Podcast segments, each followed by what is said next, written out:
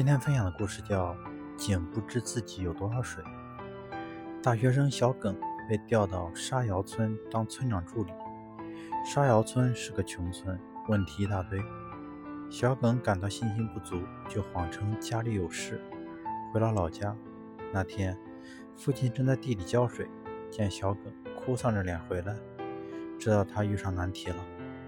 于是他边浇地边探听小耿的心事。但弄清了事由，父亲说：“你为什么就不敢尝试呢？”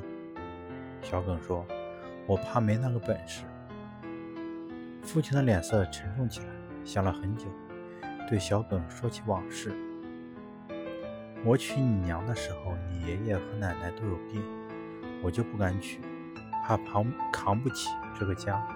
你上中学时家里穷，我又差点要求你辍学回来干活。”现在呢，咱家房子翻盖了，你爷爷的后事料理了，拖拉机、收割机买了，你奶奶的身体也好些了，你大学毕业了，这么多年这么多难事，咱们都挺过去了。这人的心胸啊，是被难事撑大的；这人的本事呀，也是被难事难大的。小耿想起往事，不由泪水盈盈，他叹了口气说。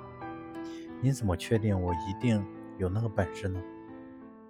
父亲用手指指面前，指指前面，说：“你看这口井，是土地承包那年打的，周围三百亩的田，每年都是这井里的水浇的。三十年了，抽出多少水呀？这井啊，自己不知自己的水有多少。